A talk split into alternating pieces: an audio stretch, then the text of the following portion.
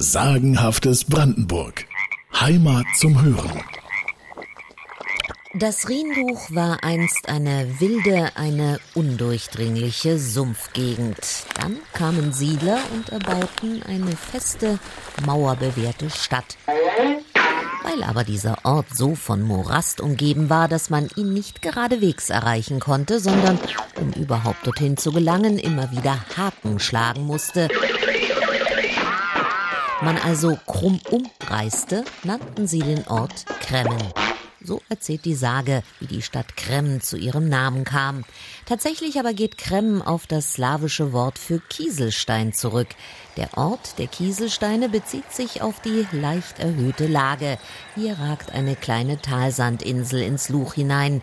Dieser feste Baugrund, ergänzt durch einen künstlich geschaffenen Damm, bot Kremmen Schutz inmitten des Sumpfgebietes. Und Reisende fanden eine sichere Passage.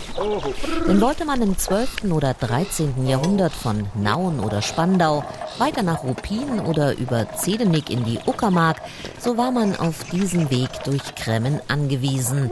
Als Nadelöhr im Morast bekam Kremmen strategische Bedeutung und war im Verlaufe der Jahrhunderte oft umkämpft. Hier rangen einst pommersche Herzöge und Brandenburgs Markgrafen um die Vorherrschaft. Vom Kremmerdamm und einer der Schlachten, die dort tobten, berichtet ein altes Volkslied aus dem Jahr 1334.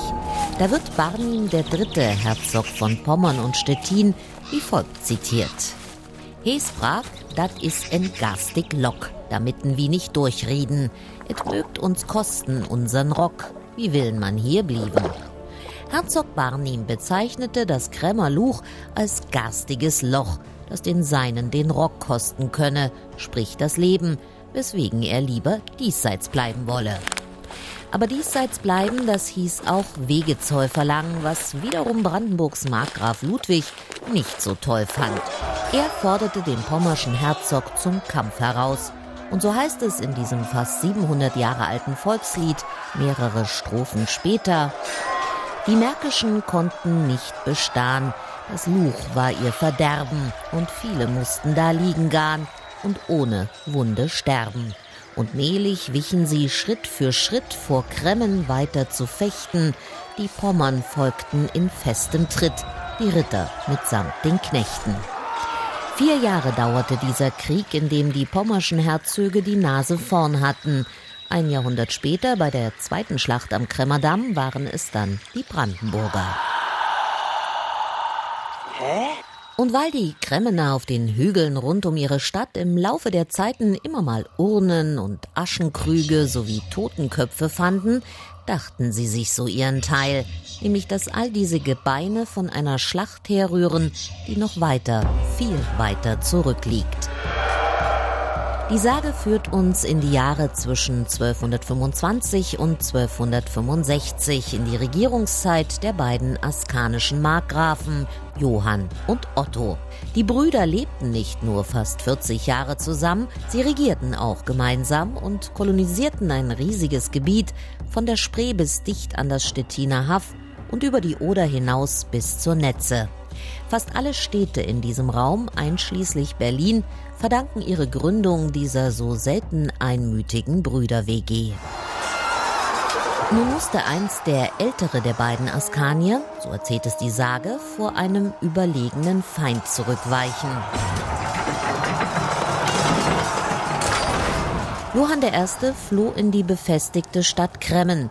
In düsteres Schweigen versunken beobachtete der Markgraf vom hohen Wachturm aus, wie seine Feinde Kremmen umzingelten und sich zum Sturm bereit machten.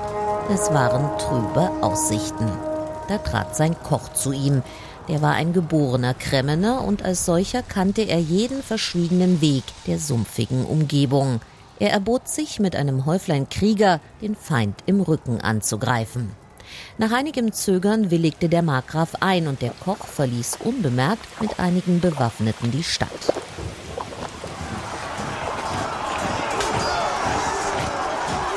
Als nun die Feinde zum Sturm ansetzten, wurden sie plötzlich vom Koch und seiner Schar hinterrücks angegriffen und gerieten in einige Verwirrung.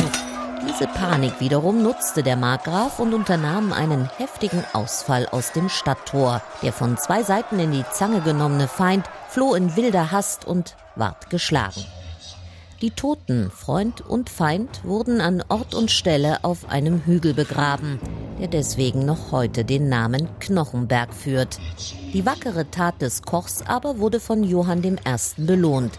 Er schlug ihn zum Ritter und fortan trug dieser Koch den Namen Zieten.